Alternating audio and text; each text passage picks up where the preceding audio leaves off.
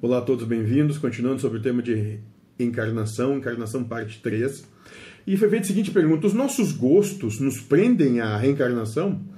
E o mentor da casa foi dizer sim, até o que tu julgas bom, por exemplo, gostar de flores e de música.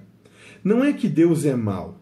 Na verdade, ele te coloca onde tu gostas, ou onde você mesmo se coloca, até que você enjoe daquilo e deseje mudar. Aquele que gosta de flores quando desencarna fica criando mentalmente flores no astral até que um dia não aguente mais ver flores e deseja algo diferente.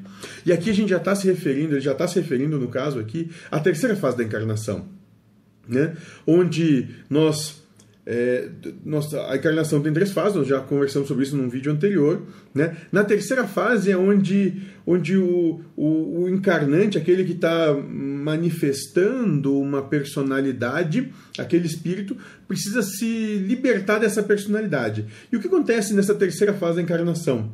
Tu, tu começa a criar mentalmente todas as coisas que tu tem é, prazer e desprazer, gosta ou desgosta e tal né? E, e, isso, isso é tão intenso e é tão e é, e é, e é tão grande para ti nessa situação que tu vai que, até que tu comece a compreender que tu e aquilo são a mesma coisa e que é, tudo o que tu gosta e o que não gosta é a mesma coisa, que as coisas não têm valor nenhum em si, elas têm o valor que tu dá para elas, que tudo no universo é zero, é, é equilibrado, e que tu não tem problema com nada, tu não nem gosta mais de flor, nem desgosta mais da flor, porque flor não tem mais sentido.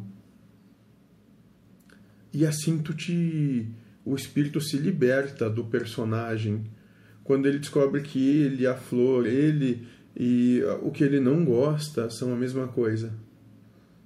Não são nada de diferente, porque Deus é tudo, tudo é Deus, tudo é unicidade.